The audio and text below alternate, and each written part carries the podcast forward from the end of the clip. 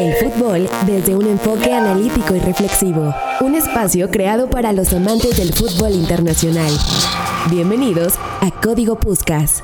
Hola, ¿qué tal? ¿Cómo están? Bienvenidos a una edición más de su podcast Código Puscas. Soy Pepe del Bosque y es un placer saludarlos. Este podcast enfocado en repasar algunos apuntes que nos parecen relevantes del fútbol europeo, sobre todo en las principales ligas en el viejo continente. Saludo a Iñaki María, ¿cómo estás? Fuerte abrazo hasta Segovia, Iñaki, ¿cómo te va? ¿Qué tal? Muy buenas, Pepe. Espero que todo bien, mi querido Iñaki. También fuerte abrazo a, la madre patria, como decimos acá en México, al señor Miquel Villarroya. ¿Cómo estás, Miquel? Buenas, Pepe, un abrazo y muy contento de estar otra semana más aquí. Hay gente que pregunta si es Miquel o Miquel. Es, es Miquel, pero, pero no importa, ¿eh? No importa porque ya me estoy acostumbrando a que me llamen Miquel. Por ejemplo, en Colombia o en Argentina, ¿cómo te gustaría que te llamaran? no, supongo que, me, también me daría igual, sí, sí. Ok, está perfecto. Y también está el señor Beto González desde la Ciudad de México. ¿Cómo te va, Beto? ¿Todo bien? Todo bien, amigo. Gracias. Abrazo para nuestros amigos en España, para ti, para todos los que nos oyen. Otra semana más de Código Puscas, así que vamos a darle. Ojo, eh, también estaba revisando las métricas el productor y me dijo que mandáramos saludos especialmente a Perú y Ecuador, donde tenemos pues bastante audiencia. Gracias a toda la gente que se ha dado el tiempo para escuchar eh, los dos primeros códigos Puscas. Es un gusto para nosotros hablar de, de algunos apuntes que consideramos relevantes. Así que vamos a comenzar con la Liga Española. La Liga. Y el primer tema, Miquel Villarroya, es hablar del Barcelona, que volvió a pinchar. Pero más allá de lo que pasa con el Barcelona, de con un hombre más no consigue marcar el gol, una actuación pletórica del arquero del Deportivo Alavés, Pacheco, pero yo creo que las sensaciones en la segunda parte son positivas. Número uno, porque solo le faltó contundencia al Barça. Y número dos, porque creo que la dirección de campo de Ronald Kuman fue acertada colocando a Frenkie de Jong de central, Lenglet estaba amonestado, eh, colocó a Miralem Pjanic, retiró el terreno de juego a Sergio Busquets y el Messi menos acertado en, en, lo que llevamos de curso estuvo respaldado por un Pedri que ingresó y entre líneas, o sea, a mí me encanta lo de Pedri, no importa dónde lo coloque Kuman, el chico tiene una lectura de juego espectacular. ¿Cómo viste este partido? Empate entre Deportivo Alavés y el Fútbol Club Barcelona.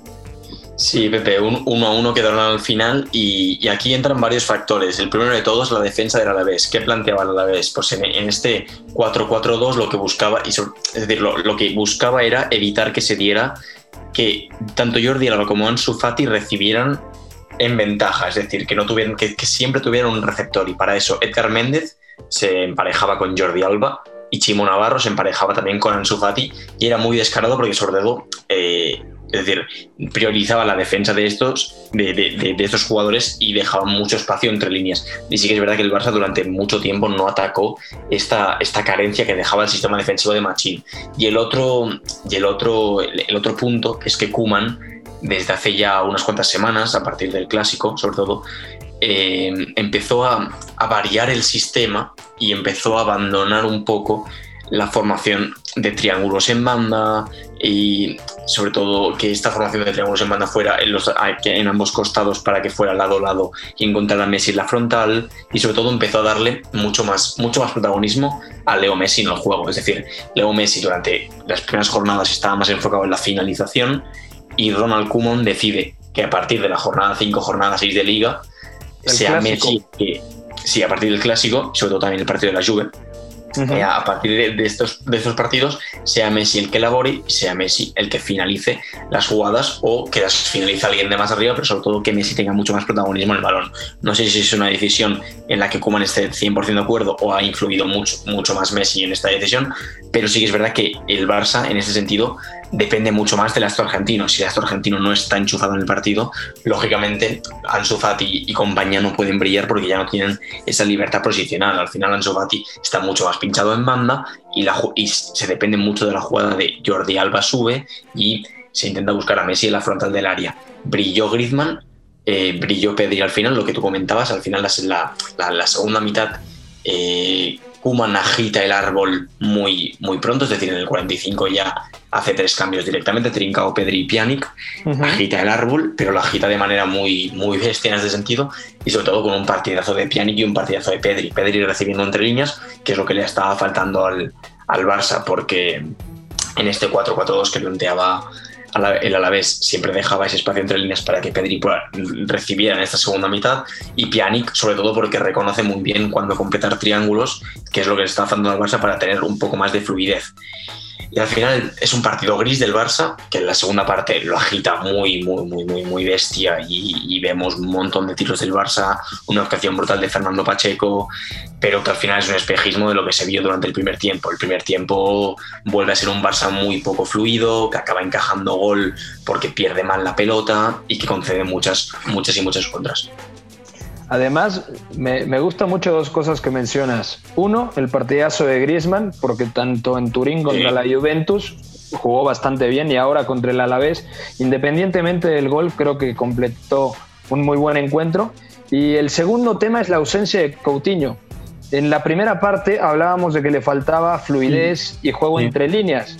Y sin Coutinho, ¿no crees que haya sido el principal factor por el que el Barça careció de esto?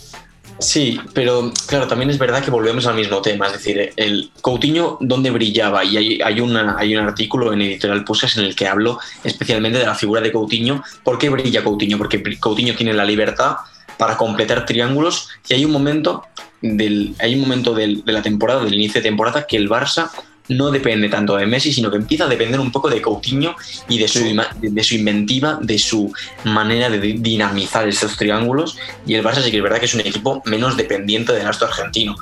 Y claro, ahora con Coutinho eh, lesionado, Messi es quien es el enganche.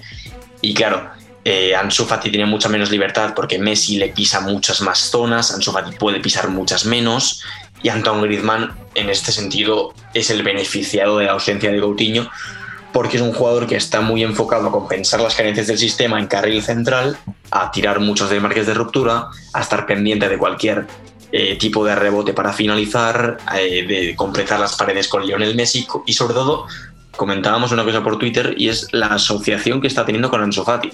Eh, Griezmann y Ansu Fati es una, una, asociación, una sinergia bastante buena y que se debe potenciar porque el francés y el, y el, y el joven con los al número 22 Ansu Fati eh, creo que hablan el mismo idioma y eso es algo que Kuman puede potenciar en los partidos en que Messi no esté tan tan lúcido. Sí, estoy completamente de acuerdo con eso que mencionas sobre todo la parte en, donde este nuevo Messi, por así decirlo, sí puede llegar a influir en zonas en donde Ansu Fati antes recibía la pelota mucho más libre. Eh, hablando del tema de Pedri, que ya lo comentábamos, revolucionó la segunda parte independientemente de que el Barcelona se encontró con Fernando Pacheco en un estado de forma pletórico. Te pregunto a ti, Iñaki, cortita y al pie, ¿cuál sería la mejor posición para Pedri, porque Pedri puede jugar partiendo de banda, puede jugar entre líneas, ahora fue descarado, es cierto, también estaba con un hombre más el Barça, pero Pedri jugó prácticamente como un interior más. ¿Dónde te gusta a ti? Eh, ¿Dónde crees que puede tener más impacto Pedri, Iñaki? Yo creo que va en, en relación con lo que proponga el rival muchas veces porque realmente Pedri es un futbolista que maneja bien ambos perfiles, que tiene regate, tiene mucho giro, eh, es muy ágil para salir de situaciones comprometidas y además eh, a nivel asociativo yo creo que sigue sin tener algunos conceptos de Ricky Puig, que en ese sentido creo que tiene más asentado lo que es el ADN Barça y es normal también porque lleva más tiempo entrenando ese estilo. Pedri viene de un equipo en el cual eh, había más anarquía posicional, pero creo que también eh, es un jugador que, sabe devolverte paredes, que sabe también, como ha dicho Miguel, completar triángulos, que en este Barça es algo que parece ser una de las premisas de Kuman.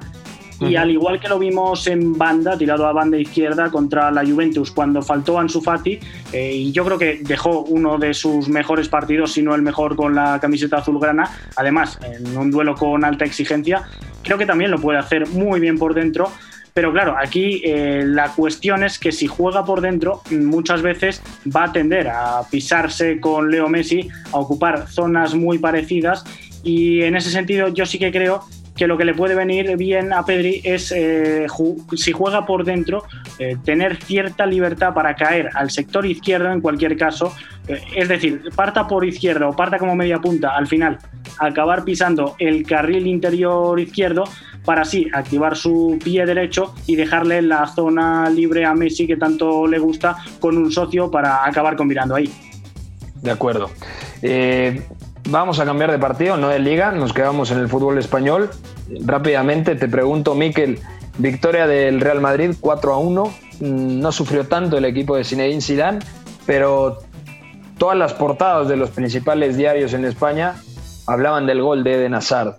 A partir de esto, la pregunta no puede ir en otra dirección. ¿El futbolista belga ya puede empezar a encajar y ya puede empezar a, a tener el impacto que quiere y que necesita el Real Madrid?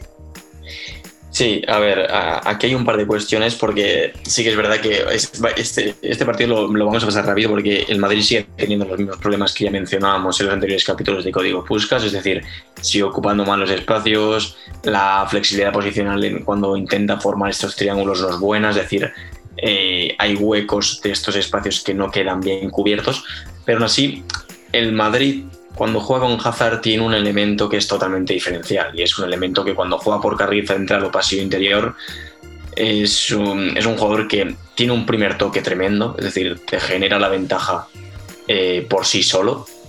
Eh, luego eh, tiene ese control dinámico que le permite controlar en espacios reducidos, girar y eh, pues, pues, básicamente como el gol, es decir, tirar desde media distancia y acabar marcando un golazo como lo hace.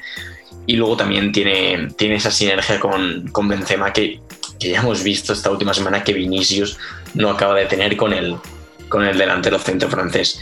Y, y, al final quizás Hazard tiene que pillar la forma, pero me parece imprescindible en el esquema de, de Zidane, ya sea en el extremo izquierdo o jugando digamos ya de enganche y partiendo desde una zona más centrada. Pero me parece, me parece clave porque te resuelve problemas, porque él genera ventajas por sí solo y no requiere de un sistema que le respalde para generarlas. Sí, mira, yo también tengo una reflexión importante, sobre todo en el costado de la izquierda, que cambia completamente el, el sistema de Zinedine Zidane, porque Hemos comentado ya en su momento que Ferland Mendy, que en este caso jugó Marcelo, pero Ferland Mendy tiene una buena relación con Vinicius, porque Vinicius muchas veces fija por fuera y por lo tanto Mendy aparece por dentro. Cuando juega Eden Hazard es muy complicado hacer eso porque Hazard no es un extremo eh, tal cual, es, es, un mediapunta que parte desde la banda izquierda.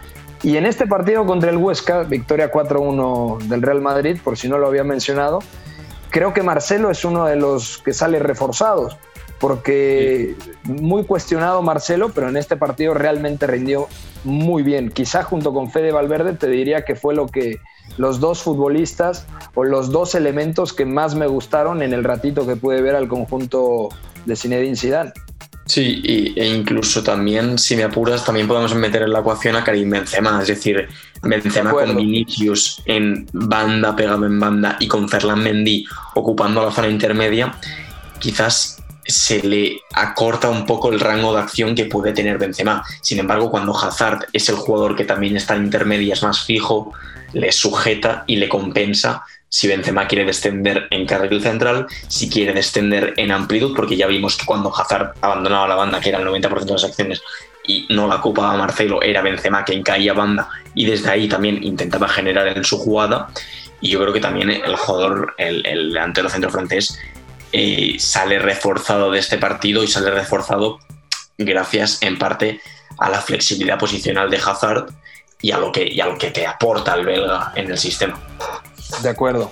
Antes de cambiar a la Bundesliga, mencionar que la Real Sociedad volvió a ganar, sigue líder, cinco victorias, dos empates y una derrota. El Atlético de Madrid, con dos partidos menos que la Real Sociedad, cuatro victorias, dos empates y ninguna derrota, es el único conjunto invicto en el campeonato español y además la segunda parte del equipo del Cholo Simeone me parece muy convincente en el Sadar contra Osasuna. Además, muy buen partido de Coque. Si no lo han visto, véanlo. Me parece la mejor versión de Coque en mucho tiempo, respaldado por un buen Héctor Herrera en el medio centro y por supuesto el doblete de Joao Félix, que incluso terminó fallando un penalti el astro portugués. Eh, cambiamos, ahora sí, vamos a la Bundesliga. Bundesliga. Y en el campeonato alemán se frota las manos el señor Iñaki María porque hubo un partidazo entre el Leipzig y el Borussia Mönchengladbach. Julian Nagelsmann contra Marco Rose, dos de los mejores estrategas actualmente en tierras teutonas y diría en Europa. Yo creo que son dos muy buenos entrenadores. Iñaki, cuéntanos qué es lo que ha pasado en un partido que tenía muchos reflectores, pero que quizá no terminó por cumplir las expectativas.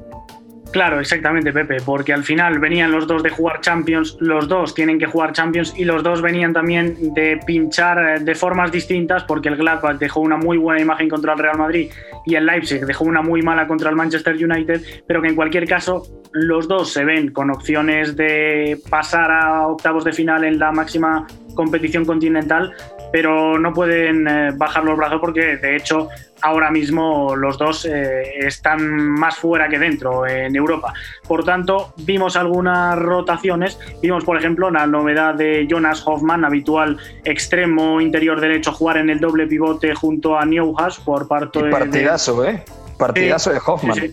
jugó muy bien. Yo creo que fue la nota más positiva, de hecho, del equipo local, que mostró el mismo sistema, ese 4-2-3-1, pero que ya digo, tuvo que implementar algunas novedades.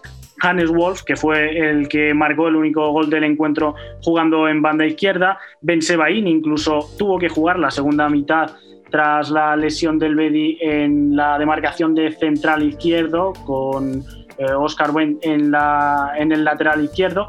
Y por parte del Leipzig también vimos novedades, la principal, juntar arriba a Yusuf Poulsen y a Alexander Sorlo, eh, dos puntas de mayor envergadura de lo que suele mostrar el conjunto alemán, al menos eh, no suele mostrarlo con la dupla como atacantes principales, y partió de un 4-4-2 bastante lineal a la hora de defender con Dani Olmo, alternándose con Yusuf Poulsen para cerrar por derecha, con Marcel Savitzer junto a Campbell en el doble pivote, pero con la novedad, y esto no es tanta novedad por parte de Nagelsmann, de que a la hora de atacar muchas veces parecía un rombo con Samarcic, otro joven jugador que ha llegado al RB Leipzig jugando como interior izquierdo, Savitzer teniendo más vuelo en el interior derecho, con Campbell más posicional como medio centro y Dani Olmo con cierta libertad para moverse en la media punta, mientras que Poulsen, pues como ya digo, alternaba esa banda derecha para no ocupar las mismas zonas que Alexander Sorlot,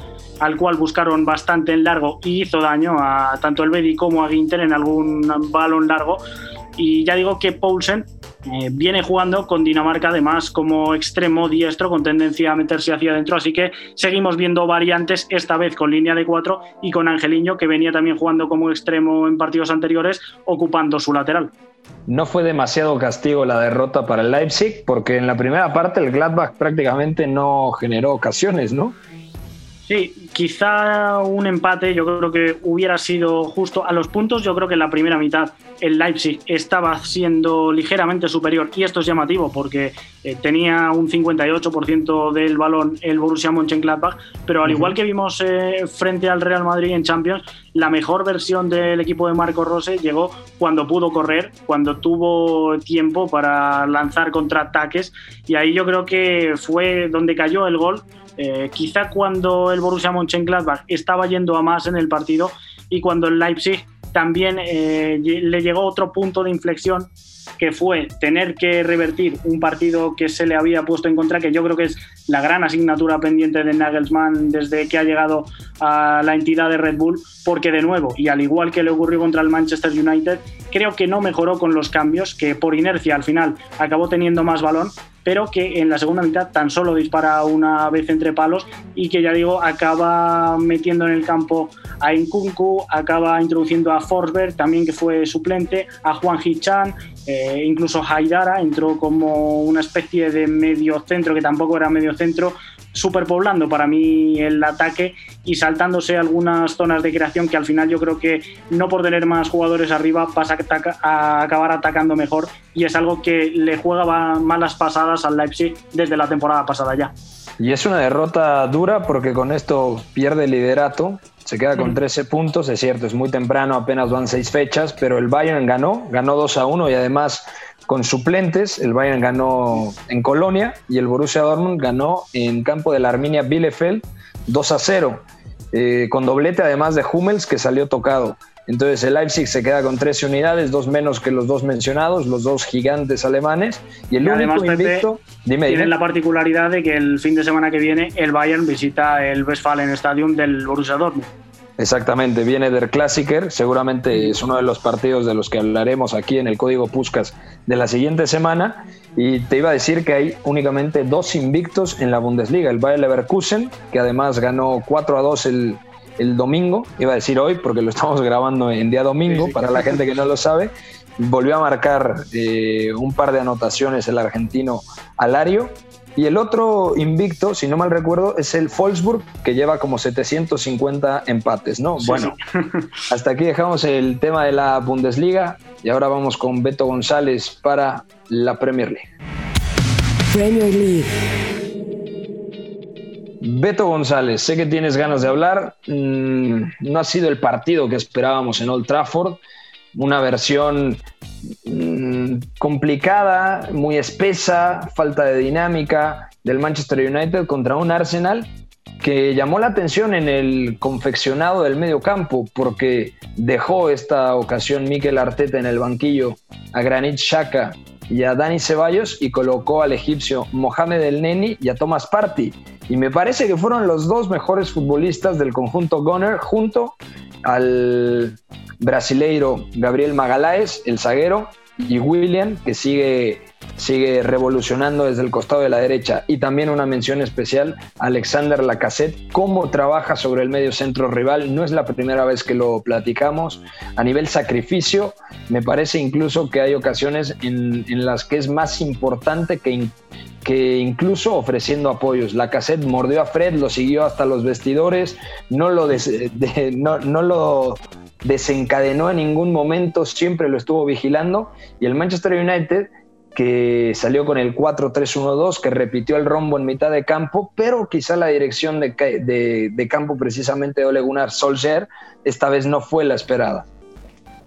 Sí, no, y, la verdad es que la clave hoy del Arsenal ha estado en sus vigilancias, primera cosa, y segunda, el, confeccionado del doble pivote, ¿no? Justamente porque Mikel Arteta renunció a esta figura que tenía en Granit Xhaka para iniciar juego como un pasador en zona baja, como y Dani Ceballos, que al final venía fungiendo como un interior de segunda o de tercera altura. Renuncia bien a esto, entendiendo que salió a defender más arriba, punto número uno y punto número dos, además de esas vigilancias, su presión tras pérdida fue tremenda. La verdad es que el Arsenal, al menos en el primer tiempo, es, es tremendamente superior y sobre todo porque tiene muy claro que tiene que defender muy arriba. Gabriel Magaláes deja una exhibición totalmente, en el primer tiempo al menos, em, pero al final me parece que el Arsenal entiende perfectamente que este Manchester United no podía correr, hacia, hacia atrás, hacia su espalda, eso era vital, pero también era importante generar las menos fisuras posibles en su bloque a partir de una buena presión post pérdida o en su defecto no dejándolo avanzar al Manchester United, ¿no? Justamente con esta vigilancia de Alexandra Lacazette sobre Fred, que hoy me llama la atención como Fred eh, por momentos lateraliza, por momentos se, se incrusta entre centrales y la intención de Ole Gunnar Solskjaer era atraer a los tres atacantes del Arsenal justamente para encontrar en ventaja a, Scott McTominay y a Bruno Fernández detrás de esa primera línea de presión, justamente para poder girar el bloque y correr. El tema es que el Arsenal nunca cayó. Realmente lo intentó y lo intentó, al menos la primera media hora del Manchester United, pero Mikel Arteta fue ajustando poco a poco los comportamientos. Alexander, ah, se ajustó. Se, ajustó realmente. Sí, sí, porque el Arsenal por momentos parecía que sí iba a quebrarse entre esta línea de mediocampistas, de los cuatro mediocampistas y los tres atacantes, pero Mikel Arteta se oye muchas veces durante el partido como grita Willy por William, eh, Willy, ve, Willy, quédate, Alexandre, esto, eh, eh, Auba, esto, o sea, fue dándoles indicaciones por voz durante el primer tiempo, justamente para ir ajustando los acosos y para ir ajustando los saltos, que al final el Arsenal no saltaba la presión, al final no se dejó atraer y entonces vinieron los problemas, porque me parece que la idea de Ole Gunnar Solskjaer era justamente lograr estas, estas atracciones. Para, ya decía, encontrar en ventaja a los interiores y a Bruno como enganche a la espalda, pero el problema es que esto a la vez repercutió mucho en la salida del United, porque entonces Fred perdió claridad, la cassette lo secó por completo, Maguire y Lindelof estuvieron muy expuestos al error y además hay una cosa importante que, para mí define mucho de lo que es el primer tiempo, que es que los laterales, tanto Shaw como wan acaban muy bajos buscando esta atracción por todas las vías, pero los interiores ya no podían generar ventajas adelante porque ni caían bien en intermedias, ni recibían bien la activación del tercer hombre por parte de Mason Greenwood, que hoy estuvo muy bien buscándolo, pero no tuvo tanto soporte como para hacerlo bien. Y al final esto influye mucho en cómo Ole Gunnar Solskjaer busca agitar en el segundo tiempo, ¿no? Sale con mucha más iniciativa, eh, ajusta, saca el rombo de, la ecuación y entonces pasa a defender 4-2-3-1 y atacar con dos mediapuntas por fuera, ¿no? 4-2-2-2, ya lo ha hecho también frente al Chelsea y le permite absorber más balón, pero el tema es que Paul Pogba en la banda ha sido un, desastre, por decirlo menos, porque... El partido en general de Pogba y además comete el penalti de la victoria del Arsenal. Y venía a jugar muy bien contra el Leipzig, pero ahora sí, sí. de lo peor del, conjunto Red Devil. Sobre todo porque hay, hay dos cosas. Paul Pogba nunca termina de entender cómo disuadir pases, que eso es importante, y otra cosa es que su toma de decisiones con balón fue terrible. Incluso me atrevería a decir que ni siquiera como interior hoy tuvo la capacidad de, salir adelante con su zancada o con su primer toque a través de, él ser el tercer hombre. Fue, fue muy difícil para él y luego a él también le cuesta mucho trabajo, sobre todo identificar eh, cómo, cómo ir al acoso en ciertos pases y lo, rebasan por completo. Y luego a mí me da la sensación que va frustrándose, que va encontrándose cada vez menos cómodo en el terreno de juego, hasta que viene a pasar lo del penal, que justamente el, Manchester United tiene por ahí una salida que se le frustra, ya cuando estaba más volcado en ataque posicional, viene el penal, lo mete Pierre-Emerick Aubameyang, y además se nota hoy que hay dos cosas importantes. Punto número uno, que la dirección de campo de Solskjaer puede llegar a ser muy buena en ocasiones, pero no siempre es del todo fiable. Y hoy, lejos de, haber apostado por un medio campo que le permitiera ganar muchos más metros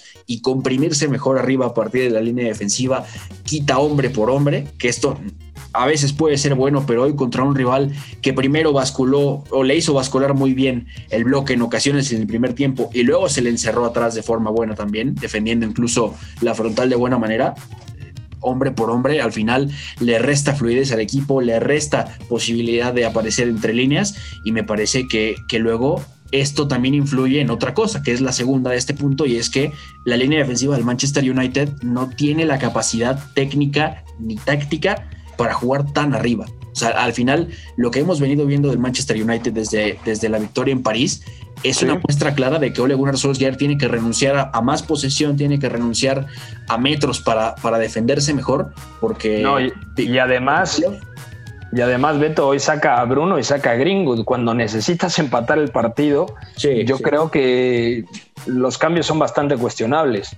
Sí, totalmente. Eh, es lo que estaba diciendo. Al final, hombre por hombre, los cambios le restan fluidez, no le permiten ganar metros, incluso diría que, que le permiten eh, no le permiten más bien tener una buena presión tras pérdida porque pasó muy buena parte del segundo tiempo buscando el ataque posicional y esto obviamente repercutió en Víctor Lindelof y en Harry Maguire. Son dos centrales que, por más que se busque y por más que se intente, no están capacitados para jugar en una línea defensiva que presione tan arriba y que se marque tan tan alto, buscando que el rival acabe encerrado, ¿no? Al final estuvieron muy cerca del error, siempre más propensos a fallar en espacios reducidos. Y el United un poco vuelve a las sensaciones de, de antes, ¿no? La diferencia es que Solskjaer ha tenido que ir pasando de un plan más reactivo que se acomoda mejor a lo que tiene la plantilla a buscar de otra, de otra manera, por otras vías, un resultado, ¿no? Habrá que ver cómo va alternándolo porque el calendario sigue siendo difícil, pero bueno, de, esto tiene que aprender al final. Es la primera vez que, veo en, unos, en unos buenos meses, te diría, en varios meses, que el United va mezclando de buena manera, al menos en intenciones, un plan más reactivo con una situación donde necesita ser más propositivo. Entonces, tiene que recoger esto y destacarlo de Mikel Arteta, ¿eh? un buen primer tiempo intentando abrir un bloque bajo y luego un segundo tiempo más pragmático. Se ve que el Arsenal ya va caminando también a mezclar bien estas dos cosas.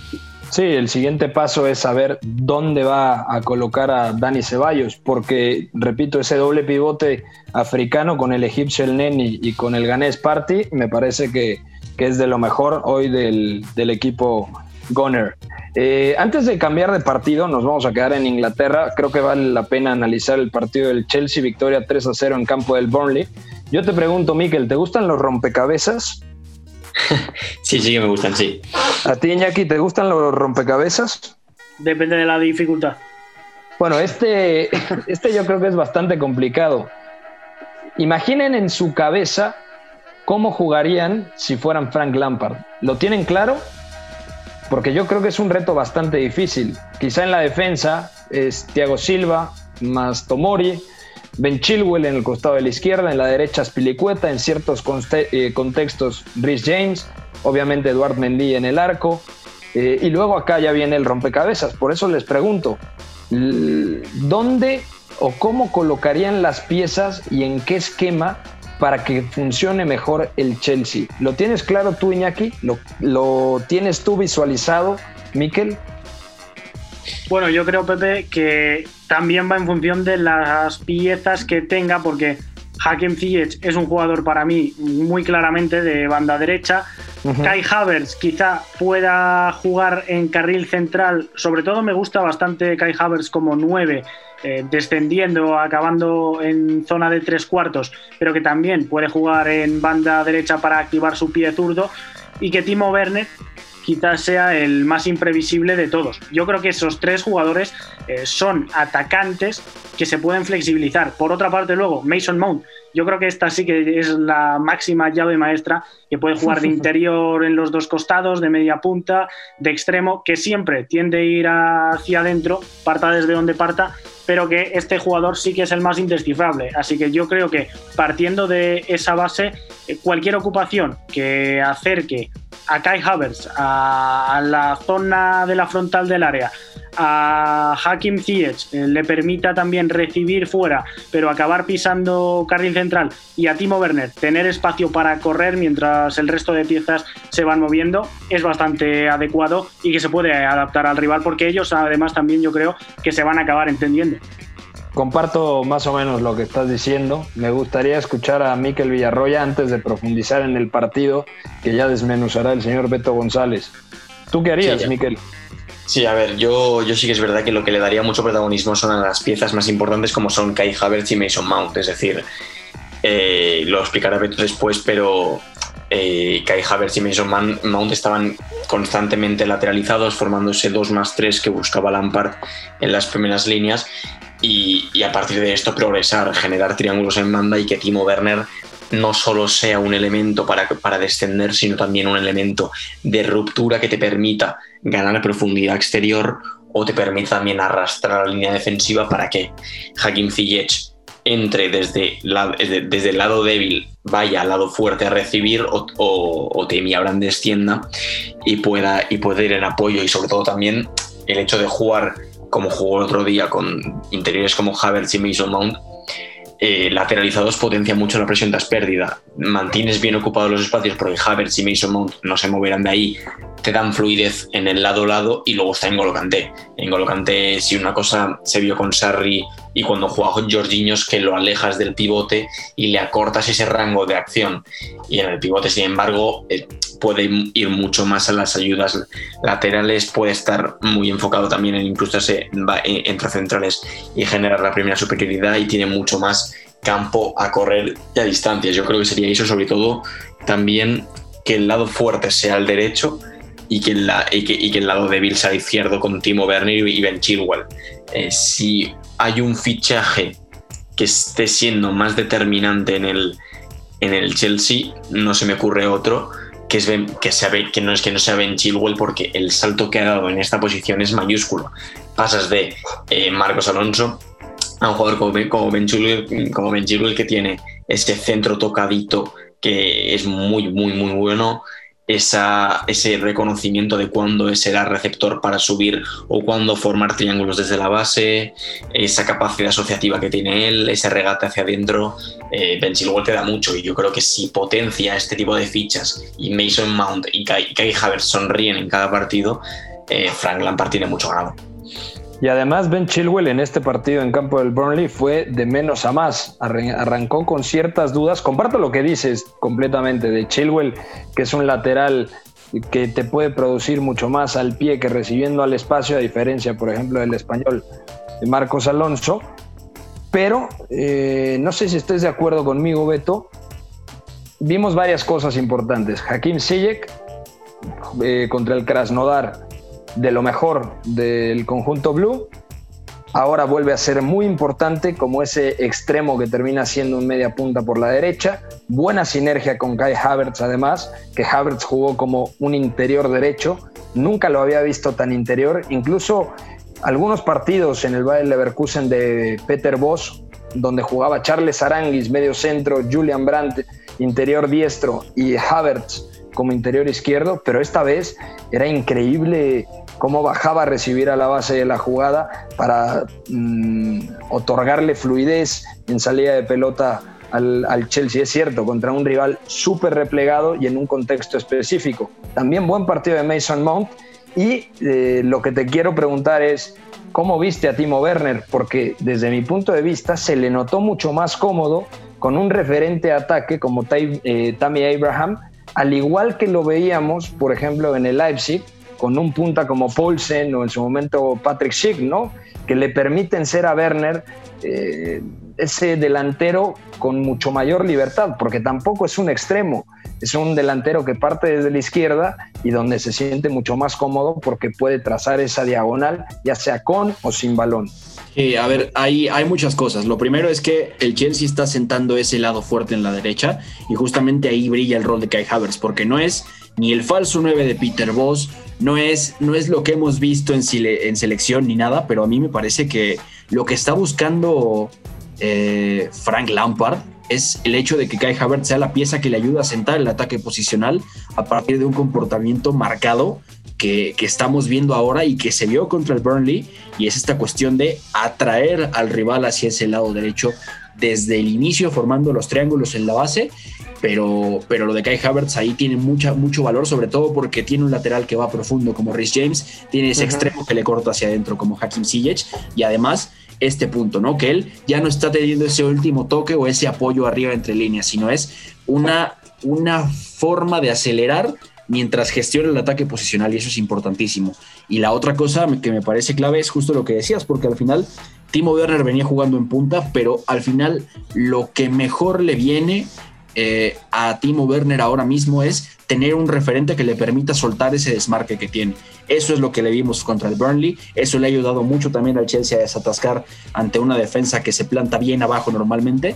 Y al final tiene mucho sentido, sobre todo viendo que tienes un interior mucho más relacionado a la media punta, como, como lo es em, Mason Mount.